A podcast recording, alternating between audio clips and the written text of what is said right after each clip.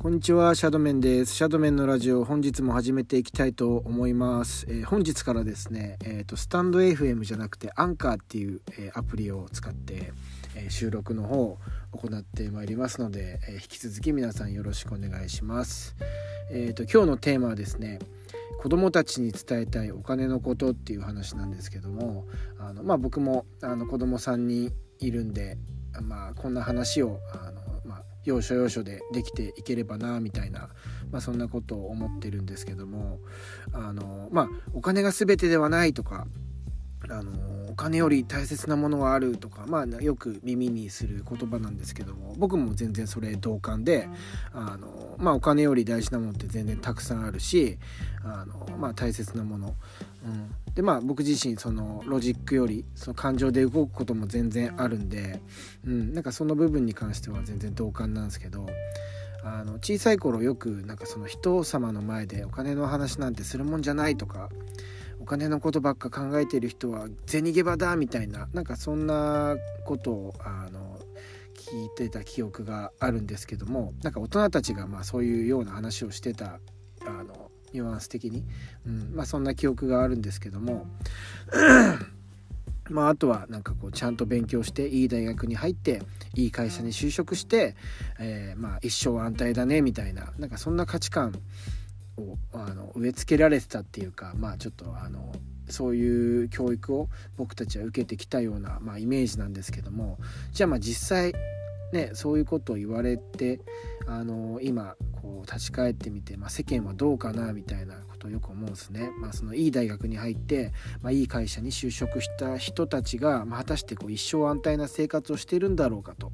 うん、まあていうかそもそも一生安泰な生活ってどんな生活だみたいな、うん、なんかそんなことを考えた時にまあおそらく就職して退職するまでずっとまあ高い給料がもらえて、まあ退職したその後はその年金とかでまあ悠々自適な老後の生活を過ごすっていうことだと思うんですけども、まあとてもじゃないけど、まあ今の日本の社会だとまあそんな状態になるのかな、なれるのってなかなか難しいよねっていう、うん、そんなところで、まあ、一応なんかデータがあって2023年現在、えー、日刊工業新聞さんの記事ですね、えー、倒産平均寿命が23.5年っていうことで、えー、どういうことかっていうと、まあ、会社が起業してからだいたいまあ23年3年から4年ぐらいで、まあ、倒産しちゃいますよってことですね、うん、一方でこう寿命100年と言われている昨今ですね。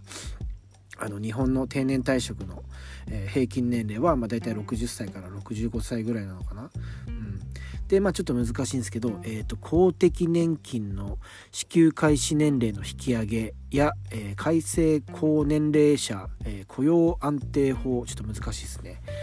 まあ、などから定年年齢を70歳に引き上げる会社も、まあ、今後増えていくんじゃないかみたいな話ですかねさあ大変だってことですね。例えばまあ大学卒業したとして、えー、と会社に出るのがまあ22歳だったとしますね。で、まあ、仮に定年がじゃあ65歳だったとすると働く期間ってまあ43年あるわけじゃないですか。でまあさっき言った倒産平均寿命が23.5年まあ四捨五入で24年としときましょうか。でこの計算だと46歳で一旦職を失うことになるんですね。うん、定年の65歳まであと19年も足りないと。うん、例えばまああの仮にそういうまあ、あの経験を積んだ熟練したスキルの持ち主である46歳だったらまあギリ大丈夫かもしれないですけど、まあ、実際やっぱそういうのってすごい難しいだろうしあの企業側が求めるこう人材になることってまあ簡単なことじゃないしみんながみんなそうなれるわけじゃないっていうところで、うん、でまあやっぱり雇う側から見てもやっぱりこうまあ経験がなくても例えば同じぐらいのスキルだったらやっぱり未来があるあの若い戦力の方が欲しいでしょっていうことで。うんまあ、若干ちょっと話それたんですけど、まあ、要するに、まあ、一生安泰なんていう言葉はもうすでにこう死後になり下がってんのかななんてことを思ったりしますね。はいまあ、ちょっと話を戻しましてですね、まあ、最近ちょっとふと思ったことがあってそれは何かっていうとあの、まあ、お金が全てではないとかまあ何ですかねその大事なものはお金じゃないんだみたいな言葉がなんかちょっとこう美化されてるされすぎてる気がするんですね。うん、まあなんかどういうことかっていうと、まあ、そもそもそのお金をこう悪者扱いしてるようななんかニュアンスって結構なんか昔からあるような気がしてて、まあ、例えばなんかアニメとかでこうなんつうんですかねお金にこう目がくらんでなんかこう身を滅ぼす系の悪いやつみたいなあとまあドラマとかもそうですね。なんか主演のこうイケメンとかがいてまあなんかそれのなんか対抗役みたいななんか裏腹にその何て言うんですかね恋敵みたいなやつが出てきたとしてなんか結構そのお金に目がくらんでこう逮捕されるやつみたいな、うん、なんかそういうあのー、イメージあるっていうか結構ヤクザ映画とかや、ね、そういうのでも大体やっぱお金が絡んでやっぱりこうちょっとこうあの何て言うんですかねすごい嫌な結末になったりみたいななんか結構そういうシーンってよくあるじゃないですか。うん。なんかこう何て言うんですかね。まあそれはそれでこうストーリーをまあかきたてるっていうかまあ際立てさせるっていうかキャラを、まあ、そういう意味ではいいのかもしれないですけどなんかやっぱちょっとこうあのお金を悪者扱いあのする場面って結構やっぱりその日本であのよく見てきたドラマとかアニメとか、まあ、漫画とかでよくあるなみたいなことはまあずっと思ってて、うん、なんかやっぱお金が全てではないっていう言葉って全然それ以上それ以下でもなくて本当その言葉通りだと思うんですよね。お金がは全てじゃないよっていうことだけでそのお金が悪いっていうことではないってまあみんな分かってると思うんですけどまあなんかやっぱりそういうニュアンスのニュアンスが垣間見える例えば SNS とかの発信とかを見てても、まあ、誰かがつぶやいたりとかしてる見てても結構僕はなんかやっぱ正直違和感っていうのを感じちゃうんですね。うん、で結構やっぱりなんかそういうことをこうお金が全てじゃない俺はそんなことを気にせずなんとかを楽しむみたいな楽しむぜみたいなツイートでバズってる人って大体やっぱお金持ってる人だったりするじゃないですか、うん、なんかやっぱこう耳障りがいい言葉って言ったらちょっとまあ語弊あるかもしれないですけど、うん、まあなんかねそれはまあインフルエンサーの人がそういう言葉を発信すればやっぱりこうみんな「おおそうだそうだ」みたいな「うん、いいね1万件」みたいなこうバズるみたいな、まあ、そういうことは起こるかもしれないです。けどそこにはあの少なからずやっぱりその発信した側のマーケティングの思惑っていうのが絶対あると思うんでやっぱりなんかちょっとこう内心ちょっとこう、うん、疑ってしまうというか、まあ、僕もちょっとそういうあのひねくれたあの部分はあるのかもしれないですけど、まあ、ちょっとまあそんな話はさておきですね。やっぱなんかちょっとこうお金を悪者にすることってなんかすごいこう耳障りがいいとされてるらしいっていうかうん。まあなんかこうあのなんつうんですかね。例えばあの銀行強盗が使うサバイバルナイフと同じように扱ってる気がするんですね。やっぱ日本の教育なんですかね。やっぱりあんまりお金に触れないみたいな。そのお金に溺れる人は悪みたいな、うん、そういう映し方ばっかしてるなみたいなのは思ってて、うん、でまあそんなこんなでなんか僕たちってこうあの今年僕42なんですけどやっぱそうお金の稼ぎた稼ぎ方とか、まあ、正しい扱い方っすね、まあ、そういうのをあんまろくにこう勉強しないままやっぱこう大人になっちゃったなと思ってて、うん。まあ、なんか例えばまあお金の稼ぎ方といえば、まあ、就職して就職して正社員になればお金稼げるじゃないかとか、まあ、アルバイトもあるじゃないかみたいなまあ確かにそれはもう全然そうなんですけどそれってあくまであの一つの選択肢ですよね。うん、で当然あの逆に言うとあのその正社員とアルバイト以外にもその選択肢はあるわけで、まあ、そ起業するとか、まあ、本当それ自分でビジネスをあの始めるとか全然いっぱいあるはずなのになんかその選択肢を結構なんかこう隠しちゃってる教育なのかなとか思っちゃうんですね。お金のことは考えるんじゃありませんみたいな、まあちょっとまあねだんだん自分も意味合いちょっと余計深くなってきちゃってはいるんですけどうん。まあでも例えば何か明日こう自分が今勤めてる会社クビになったりとか、うん、もうそれこそもう会社自体がもう倒産しちゃうとか、うんまあ、そういう状態だってやっぱないことはないじゃないですか。そんな状態迎えたら皆さんどうしますか、まあでもこれ聞いてる人の人たちってまあこのタイトルにやっぱこう気になってきた方だと思うんでなんかやっぱ自分で考えて行動できる人だと思うんで、うん、まああのねやっぱ引き続きやっぱりこうそういう勉強していかないとねって感じなんですけどでもやっぱりこうあのそうだななんかどなたかも言ってたんですけどあのなんか自殺とか犯罪とか、まあ、そういうあの犯す理由の根本にあるものって大体がやっぱお金だと思うんですよね。まあ、全部が全部じゃないと思うんですけど、まあ、大体やっぱお金絡んでくると思うんですよ。うん、絶対そのまあ例えば銀行強盗とかやっぱ窃盗とかやっぱお金があればしないじゃないですか。うん、でまあ今までそうやって自分でやっぱこう何て言うんですかね自殺してしまった人たちっていうのももしかしたらやっぱお金を持つことによってその踏みとどまれた可能性だってやっぱあるわけじゃないですか、まあ、だから時としてやっぱお金ってやっぱその命を救うものになるじゃないですか。なんかその人を傷つけるサバイバル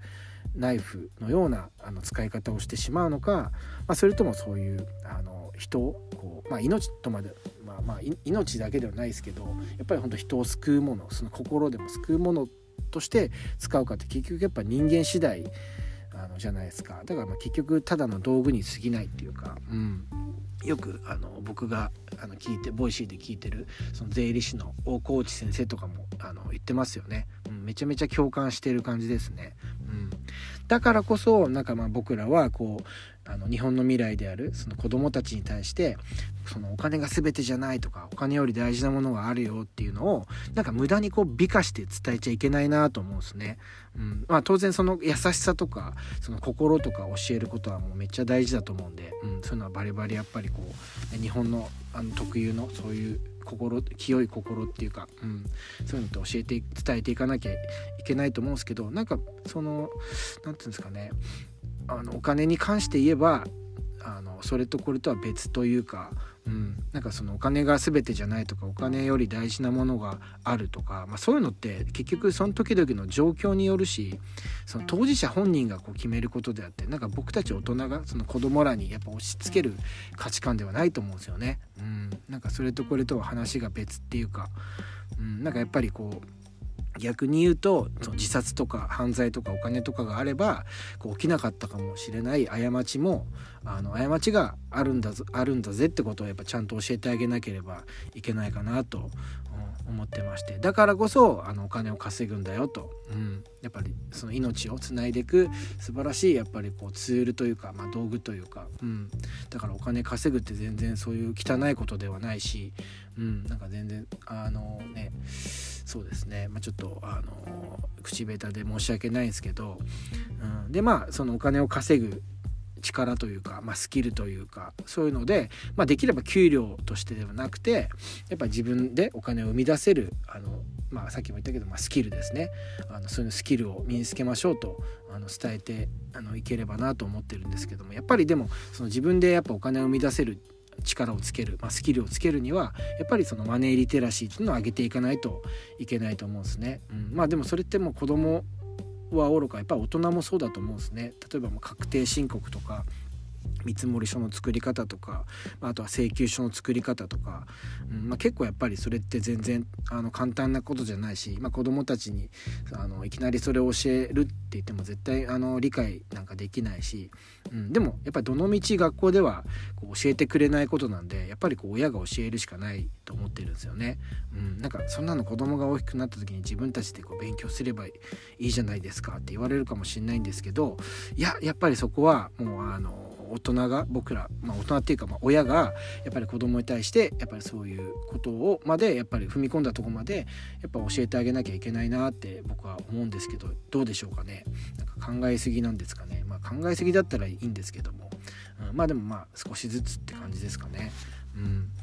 じゃあなんかじゃあそうやって言ってる俺はこう子供たちに対してどんな教育をしてるんだって言われたらまあちょっとあのまだまだ全然あの雑魚なんですけど、まあ、あのまあでもそうですねちょっとこの際だからちょっとあのじゃあ実際僕がどういうふうに子どもたちに対してお金の教育をしているのかっていうのをまあちょっと喋るとそうですねまあとりあえずなんかこうお小遣いっていうよりは何かをやったことに対してのこう対価っていうあの価値観で今はこう、うん、やっぱりこうお金に対して向き合わせてるっていうか、まあ、どういうことかっていうと例えばそうです、ね、iPad 買ったりとか、まあ、そのなんだろうな、えーと、スマホ買ったりとかもあるじゃないですか。うん、なんかそういうのってやっぱりなんか普段あの例えば洗濯物とか、まあ、お風呂掃除とかあの毎日あのやってるんですけどもうちの息子たちはなんかそういうことをこう頑張ったあの対価としてあのこういうの買ってあげてんだよとか、まあ、その例えばストップリのライブをあの見に行けるのも普段そういう風に頑張ってるからだよっていう風にこう教えてあげてる感じですかね、まあ、あとはあの弟の面倒見たりとか、うん、なのでまあなんかそういう洗濯とか、まあ、お風呂掃除とかあのやってくれてるので、まあ、僕もあの仕事したりとかいろいろ調べたりとか,、まあ、なんか YouTube 見たりとかできてるんであの、まあ、そういうそのお小遣いというか、まあ、報酬は払ってるんですけども普通にやっぱり子供にこう感謝あのしてるし、うん、なんかこうスマホとか iPad とかあの、まあ、おもちゃとか、まあね、いろいろ買ってあげてるけどなんかこうその買い無駄に買い与えてるつもりって全然なくて、